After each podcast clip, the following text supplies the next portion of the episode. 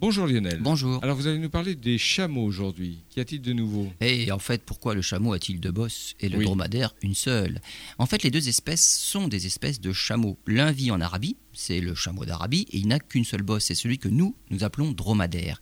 Et l'autre, c'est le chameau d'Asie, le chameau de Bactriane, c'est celui qui a deux bosses. Les bosses, en fait, sont des réservoirs d'énergie. Elles sont remplies de graisse, c'est une forme d'énergie. Grâce à cette réserve d'énergie, le chameau peut parcourir 60 km par jour dans le désert. Et d'ailleurs, à mesure qu'il puise dans cette réserve, la bosse semble se dégonfler pour aller jusqu'à même pendre sur le flanc de l'animal. Les deux espèces de chameaux qui vivent sur des continents séparés ont en fait évolué différemment. Le chameau d'Arabie, pour nous le dromadaire, s'est adapté pour un climat désertique chaud. Le chameau de Bactriane doit résister au climat des déserts froids de Mongolie et de Chine. Il a besoin finalement de plus d'énergie pour survivre dans le froid de l'hiver et la chaleur de l'été. Il a donc conservé ses deux bosses, alors que le dromadaire, qui à l'origine avait aussi deux bosses, a fini par n'en avoir qu'une seule au fil de l'évolution.